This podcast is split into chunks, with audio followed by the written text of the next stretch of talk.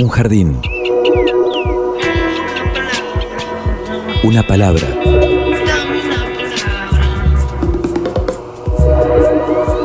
Un sitio donde poder crecer en la tierra. Donde nos alcance el sol. Y donde podamos reír. Una canción que hable de nosotros, de los sueños, de las raíces. Un pasadizo por donde caminar entre las flores. Una tarde. Mi realidad es una realidad donde lo fantástico y lo real se ejecuta cotidianamente.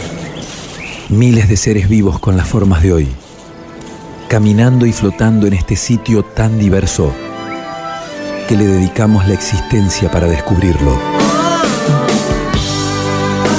Debió conservar y cuidar con amor este jardín de gente. Jardín de Gente, el programa de la Facultad de Ciencias de la Educación de la Universidad Nacional de Entre Ríos.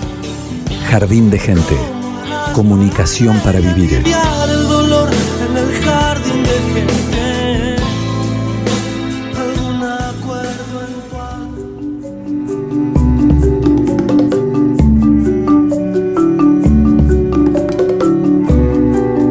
Bienvenidos a Jardín de Gente, el programa de la Facultad de Ciencias de la Educación de la Universidad Nacional de Entre Ríos. Y en este segundo programa hoy nos vamos a ocupar de políticas culturales. Los saluda Evangelina Ramallo. Está Pablo Russo aquí con nosotros. Bienvenido. ¿Qué tal, Evangelina? Bienvenida. ¿Cómo estás? Buenas tardes. Bueno, segunda entrega, Pablo, de este Jardín de Gente. Con un lindo desafío por delante hoy, ¿no? Políticas culturales en Paraná. Políticas culturales en Paraná es parte de este deseo que tenemos de, como lo dice la canción, ¿no? Conservar y cuidar con amor este jardín de gente, en este caso la gente que compone el ámbito cultural de nuestra ciudad. Por eso es que ya mismo tenemos a nuestros invitados aquí, Pablo.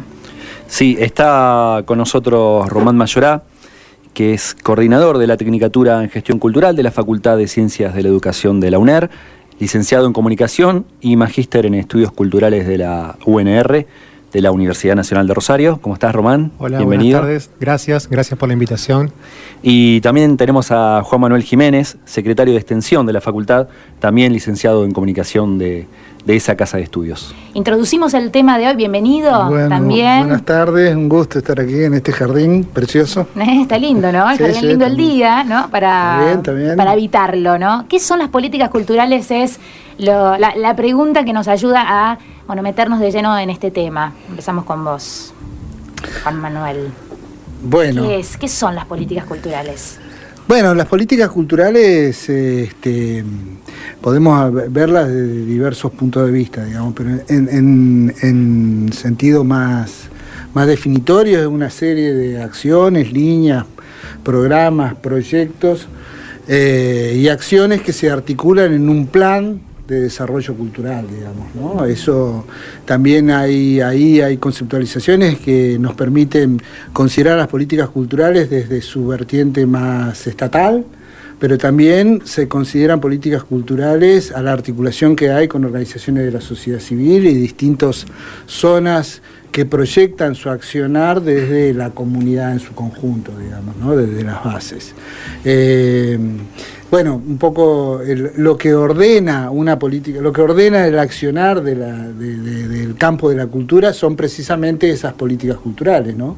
Siempre hay políticas culturales, sea por- que son explícitas o por omisión, hay un modo de entender el campo de la cultura y hay un modo de entender el lugar del campo de la cultura en los procesos de desarrollo territoriales. ¿no? En ese sentido, bueno, me parece que es lo más definitorio de políticas culturales estas características.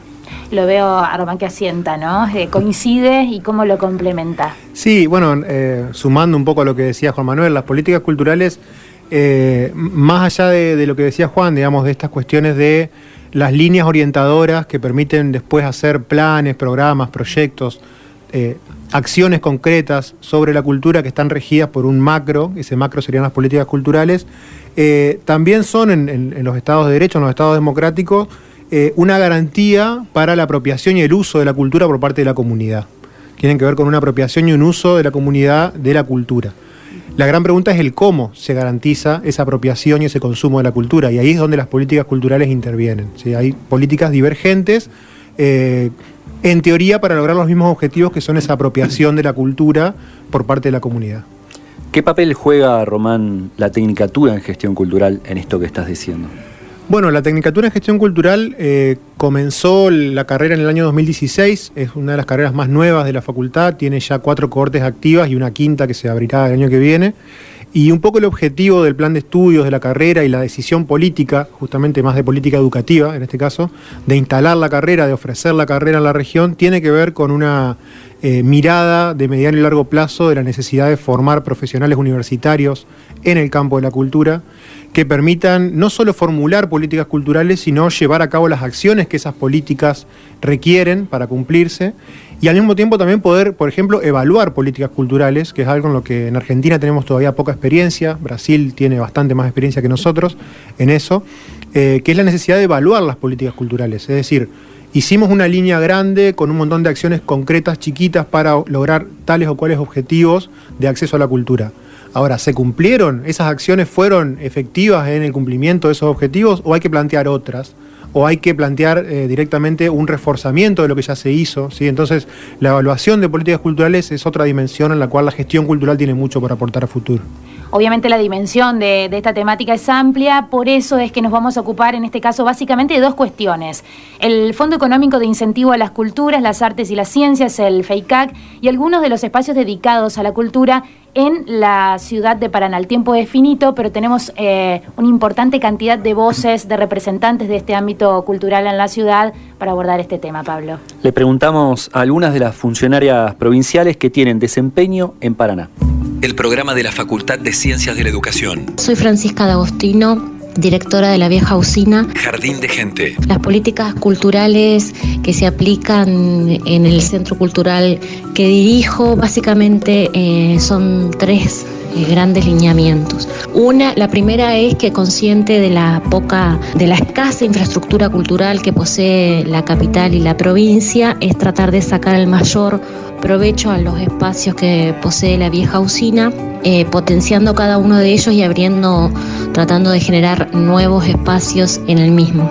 El segundo es la incorporación de propuestas eh, gratuitas o de bajo costo para garantizar el acceso a la mayoría de los entrerrianos. Y la tercera es la diversidad de propuestas, sean en disciplinas o estéticas, eh, de todas las artes. Básicamente nos guiamos por esos tres lineamientos que son como eh, nuestras guías para poder aplicar los programas o los, los ciclos que desarrollamos en el Centro Cultural. Comunicación para vivir. Soy Marcela Canalis, directora del Museo Provincial de Bellas Artes, doctor Pedro E. Martínez. Jardín de Gente. Las políticas de cultura o políticas culturales que llevamos adelante en el Museo Provincial de Bellas Artes tienen que ver eh, fundamentalmente en pensar para qué y para quién trabajamos. Estas son dos preguntas que son eje para toda la programación del museo, las actividades que se hacen alrededor y con motivo de esta programación anual y eh, todas las acciones que emprendemos, sobre todo las de educación para el arte. Em, desde la esfera pública esto tiene que ver eh, fundamentalmente con un compromiso de ampliación de derechos de acceso a los bienes culturales, tanto los patrimoniales, los que nos pertenecen a todos y a todas, como mm, las distintas expresiones de el arte, en este caso, en el que el museo es una especie de caja de resonancia, es un lugar de encuentro entre la comunidad y quienes producen arte. Eh, nosotros siempre decimos trabajamos para la gente, trabajamos para todos y para todas, con el objetivo justamente de poner al alcance eh, de manera pública este tipo de expresiones que si dentro de lo que es eh, el ambiente o, la esfera del mercado claramente estaría eh, absolutamente desatendida. Esto es básicamente lo que trabajamos en el museo. Nos parece fundamental que desde el Estado se comprenda que las políticas culturales son políticas de Estado. La cultura es soberanía, es identidad y es en definitiva donde mm, se sintetiza el devenir de la comunidad. Eh, y hacia dónde, justamente de dónde está, cuál es el presente, en diálogo con el pasado, pensando en la construcción y en el diseño de un futuro, por supuesto, más igualitario, eh, más justo y más inclusivo para todos y para todas. Jardín de Gente, el programa de la Facultad de Ciencias de la Educación.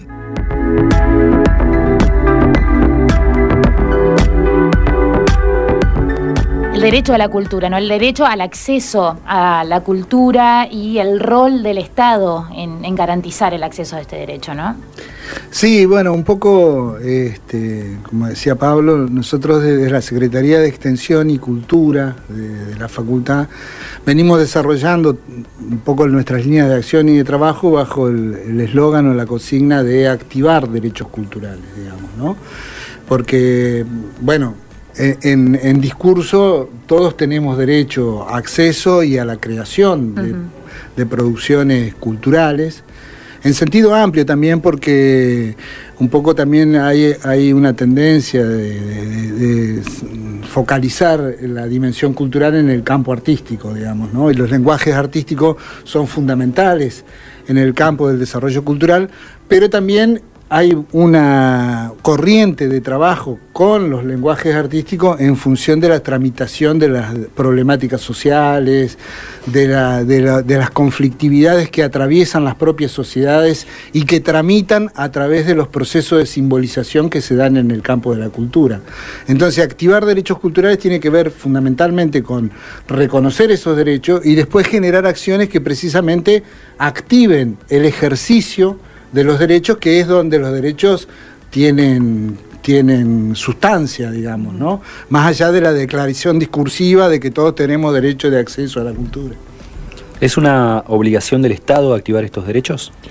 Sí, sí, es una, es una obligación. En realidad es, o sea, es una obligación del Estado, pero además es curioso porque la cultura siempre es como un poco la, la, hermana pobre, digamos, dentro de los sectores de intervención del Estado. Es un poco lo que se deja de lado cuando no hay presupuesto, es el primer consumo que las personas cortan cuando hay momentos de crisis económica, como es el, momento actual, ¿sí? porque se entiende o se cree entender que es un consumo superfluo o que no tiene un sentido tan, tan específico. Yo, un poco revisando algunas notas para, este programa, encontraba un autor eh, que, estudiamos en, en la Tecnicatura de Gestión Cultural que hacía una comparación muy interesante. Decía, así como la cultura es un derecho, la seguridad y la, y la salud también son un derecho que se ejerce solo en caso de necesidad. O sea, no es obligación ir al hospital, ni es obligación llamar a la policía todos los días, ¿sí? ni es obligación ir al teatro todos los días. Entonces son ese tipo de derechos que deben estar disponibles para la población. Es decir, no es una obligación estar ahí, ir al hospital, ir a la policía, ni ir al teatro, pero tiene que estar disponible para que la población se lo pueda apropiar cuando sea necesario. En este caso, como decía Juan, cuando es necesario acudir a un proceso de simbolización, de tramitación simbólica de lo que sucede en la sociedad. Y en este Jardín de Gente seguimos escuchando voces de protagonistas de la cultura en la ciudad de Paraná. Y es el turno de oír a Gerardo Dayu, docente de nuestra facultad, que nos brinda su definición también sobre las políticas culturales. Jardín de Gente. Gerardo Dayub, docente de la Facultad de Ciencias de la Educación. Contestar de cómo es la política de una ciudad o de una provincia como la nuestra ya es una pregunta más compleja responderla porque no porque uno no tenga la temperatura ni la sensación de lo que ocurre, porque unánimemente no he encontrado a nadie en la ciudad que esté conforme con lo que se hace desde el área de cultura en la ciudad y en la provincia se, hacen algunas cosas, actividades y, cosas que, que están bien y yo he apoyado muchas veces y otras no. El falso debate. ¿Vale discutir qué se hace y qué no se hace? Pero no me gusta pararme en ese lugar de qué se hace y qué no se hace, porque, eh, digamos, todas las administraciones hacen cosas. Algunas pocos o casi nada, otro un poco más, otro dirigida más a lo barrial, otro a la comunidad, otro dirigida más a, los eventos en tal lado. Es decir, cada gestión hace lo que, lo que cree que debe hacer o dispone o le interesa o, o lo que sucede, pero yo en ese lugar no me paro. Yo sí lo que sí analizo y sí lo que critico eh, cuestiono es de no saber cuál es el, el plan de, cultural que se va a desarrollar. ¿no? Es decir, que, en qué se va a gastar el dinero y si es, hay presupuesto, en qué se gasta y para qué. Yo creo que eso es una, un derecho que tengo como ciudadano. Eso me molesta cuando me dicen qué es lo que van a hacer. Eh, después, bueno, uno puede criticar lo que se hace, lo que no se hace, pero eso me parece que es un punto. Rendir cuentas, la noción de plan. El otro punto es que cada responsable en- desde el ámbito político tiene que rendir cuentas, que maneja dinero público. Entonces eso me interesa a mí saber y generalmente no se sabe. Entonces cuando hablamos de políticas culturales, que son políticas sociales, las políticas culturales son políticas sociales, para que haya política tiene que haber un plan. Si la política es hija de un plan, y hay un plan solamente cuando a un gobernante, sea del ámbito político que sea, le interesa dar respuesta a las demandas y a las necesidades de la comunidad. Cuando no le interesa eso, no, no necesita plan. Entonces no hay política. ¿Y qué es lo que queda? Actividades. Quedan actividades, cosas sueltas. Sí, está bien, se hizo esta feria, se hizo aquella cosa, lo otro, sí, está, está bien, pero no digo que esté mal, yo, yo celebro y todo lo que sume a la actividad de base cultural en un territorio. Y festejo y celebro a muchos compañeros que conozco, que trabajan y lo hacen verdaderamente en serio. Pero estamos hablando de políticas públicas en materia cultural. Las políticas culturales son siempre a largo plazo. Las políticas culturales son necesarias porque organizan no solo al sector de la cultura, sino a la sociedad en general. Porque uno sabe qué es lo que se quiere hacer, para qué y cuánto se va a disponer y en qué se va a gastar y para qué. Yo eso no lo sé, ni para la ciudad de Paraná ni para la provincia. Entonces yo creo que eso es muy importante. El concepto de política, que es un conjunto de medidas que está llena de programas, de proyectos, con objetivos, etcétera, etcétera, contenidas en un plan que necesariamente establece quién lo lleva adelante, de qué manera, cómo, con qué recursos. ¿Mm? Me parece que eso es necesario y es superador. Eso en nuestro entorno inmediato y en el otro entorno provincial no existe. Hoy por hoy no existe. Y me parece que es muy importante y es una tarea a superar. El trabajo a largo plazo. Para que la política tenga un desarrollo, las políticas culturales son siempre a largo plazo, mediano y largo plazo, porque se trabaja con gente, con procesos, con maneras de sentir, con maneras de pensar, con, con maneras de ser, con costumbres, con, con materialidad. Entonces llevan tiempo y es siempre conflictivo.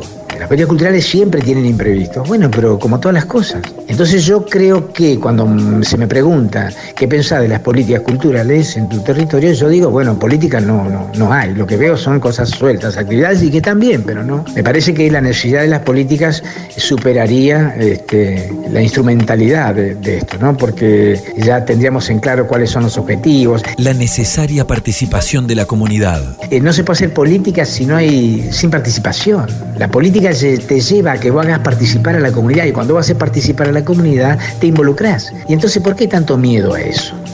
Y no tiene justificativo de que no haya continuidad política. No hay provincia ni territorio con mayor continuidad política que la nuestra. O sea que eso no es una razón para decir que no se tenga un plan de mediano y largo plazo. Y, el otro problema no es el problema económico. La economía siempre hubo poco dinero o nada este, y hemos hecho un montón de cosas. Y acá vale la pena que también cuando me hacen esta pregunta que opino sobre la cultura o la política de la ciudad, bueno, yo digo que la gente sigue produciendo. Acá hay una enorme cantidad de gente que produce. En la provincia, emprendedores, este, artistas, eh, animadores, gente de la comunidad, este, gente que escribe, que edita, gente que por su cuenta con los grupos de autogestión y las instituciones, las bibliotecas, etcétera, etcétera, de gente que sigue trabajando de una manera extraordinaria. Ahora, las políticas ayudarían a mejorar esas condiciones, ¿no? Eso es para mí una gran ausencia. De nuevo, ¿vale discutir qué se hace y qué no se hace? ¿O si se hace más o menos? Es complejo, no, no me interesa la opinión simplemente de se hace o no se hace, más o menos, con tal, sino de que no haya planes, que no haya procesos de mediano y largo plazo que permitan que todos contribuyamos al desarrollo cultural participativamente, participativamente de una sociedad. Jardín de Gente. Hasta las 16 estás escuchando Jardín de Gente. Comunicación para vivir.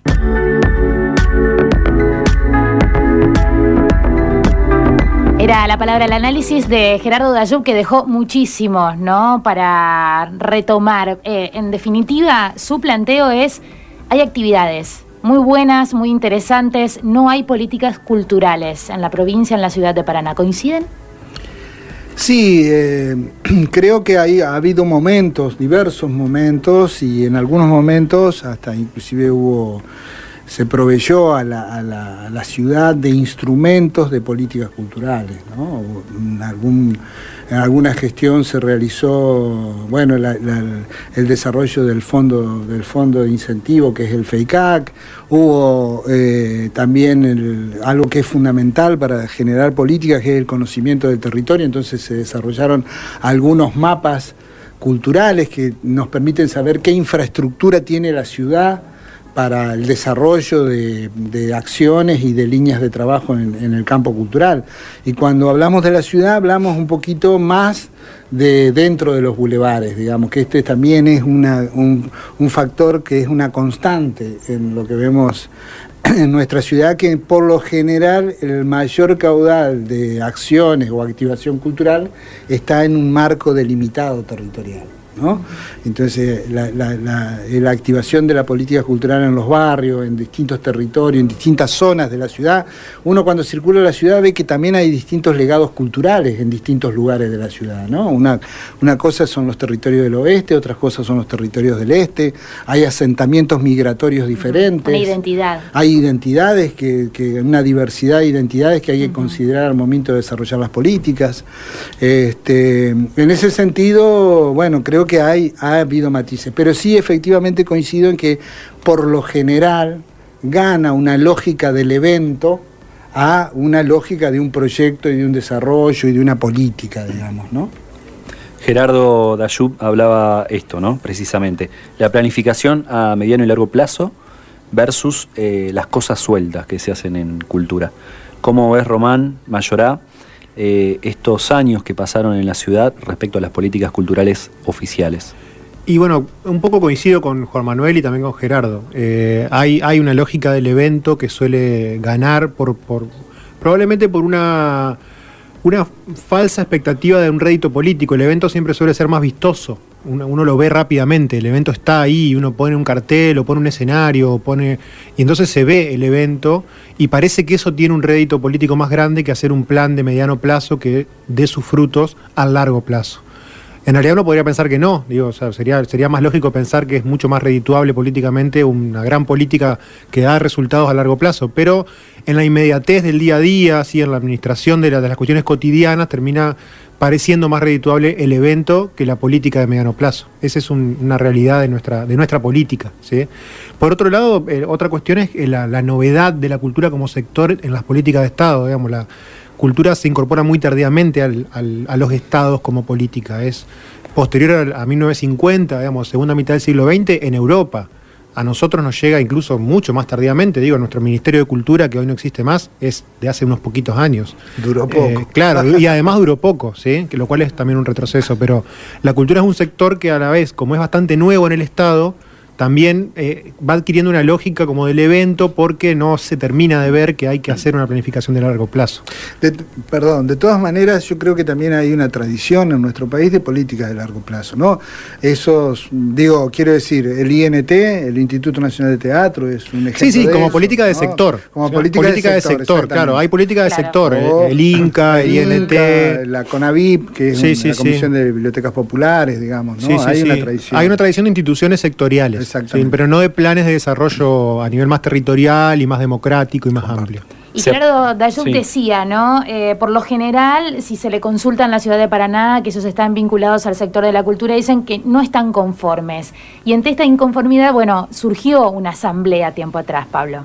En el 2017, precisamente, y fue la primera manifestación masiva de protesta que tuvo el gobierno municipal, eh, dirigido por Sergio Barisco, y que fue en concreto contra su madre, Magda Barisco, secretaria de Cultura de la ciudad, aún hoy en funciones.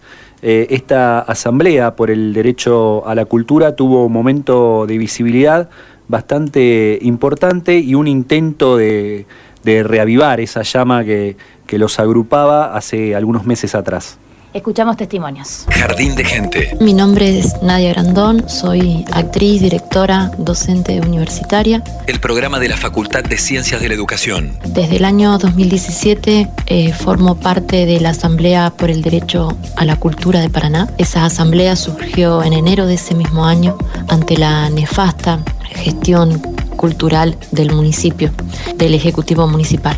La asamblea se convirtió en un espacio de debate, de reflexión en torno a lo que artistas, estudiantes, investigadores, docentes del campo de la cultura querían, pretenden aún todavía sobre las políticas públicas culturales, políticas que apunten a la diversidad, a la participación. Para mí la asamblea fue, fue eso, una pequeña bracita que se incendió, que nos permitió repensarnos colectivamente acerca de, de dónde estábamos parados y, y, qué es lo que queríamos para el futuro. Aún sigue siendo esa, esa llamita que cada tanto nos acerca y nos hace pensar y construir en conjunto, en grupo, colectivamente. Comunicación para vivir. Soy Sergio Otero, formé entonces la Asamblea por el Derecho a la Cultura.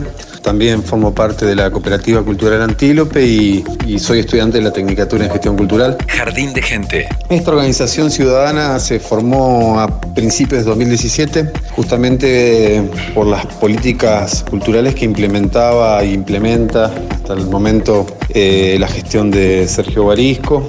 No solamente tenía que ver con esa gestión, sino que venían, venían de algún modo profundizándose eh, la desidia en materia de políticas culturales y bueno, se vio muchísimo más agravada en, en esta gestión que tenía a la madre del intendente como secretaria de Cultura de la, de la Municipalidad de Paraná. Y bueno, justamente también por, por esa falta de políticas culturales o, vaciamiento cultural, que también fue uno de los lemas de la, de la Asamblea, y a su vez también la desidia que había en los espacios públicos, culturales, de hecho, que vale aclarar que en, en, entre esa desidia por intentar solucionar ciertas cuestiones de manera muy superficial en esos espacios culturales. Se cobró la vida de una persona, de un empleado de la Secretaría de Cultura, eh, que estaba trabajando en los techos de Gloria Montoya. Y bueno, eh, un poco la Asamblea lo que manifestaba era y exigía era políticas culturales más inclusivas, más participativas y, y justamente la puesta en funcionamiento de manera óptima de los espacios culturales públicos. Jardín de Gente, con la conducción de Evangelina Ramayó, por la radio de la Universidad Nacional de Entre Ríos. Estamos junto a Pablo Russo, Román Mayorá, Juan Manuel Jiménez y seguimos sumando eh, gente a nuestro jardín. En este caso ya se encuentra aquí con nosotros Emi Cersofios, de artista de la ciudad de Paraná. ¿Cómo estás, Emi? Muy bien. Muy bien y con, eh, claro, hay que contarlo, ¿no? Que está con su guitarra ya bajo el brazo.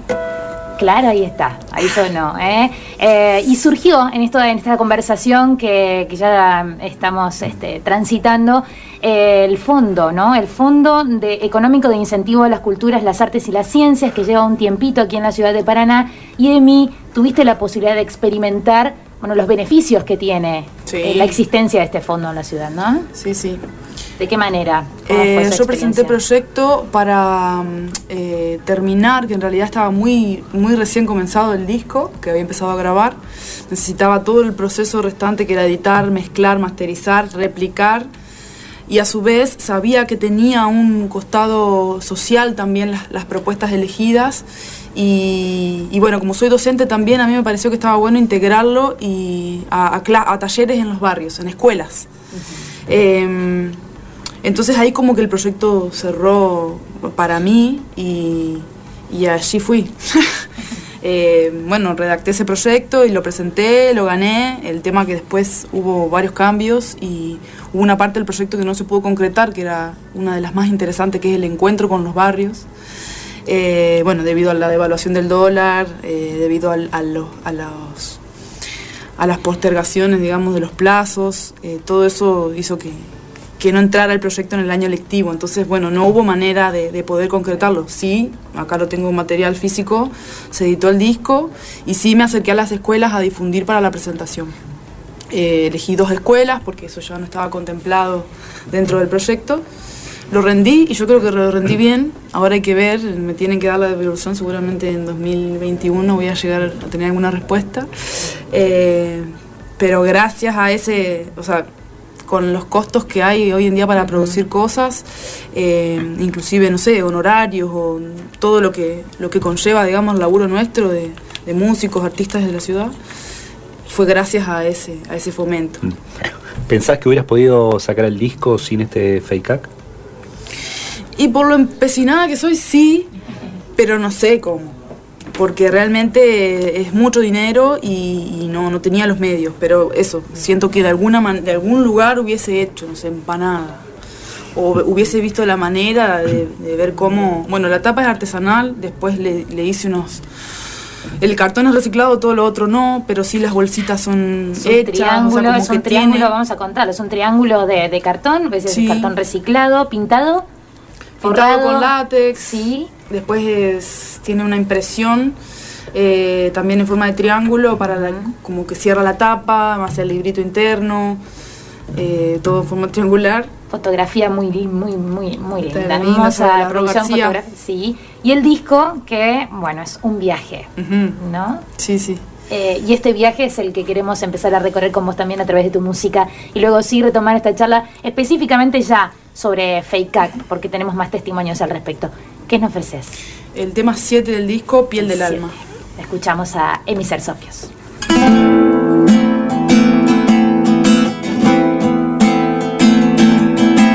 Buscarás otra forma más de mí, eso que se escapa de seguir.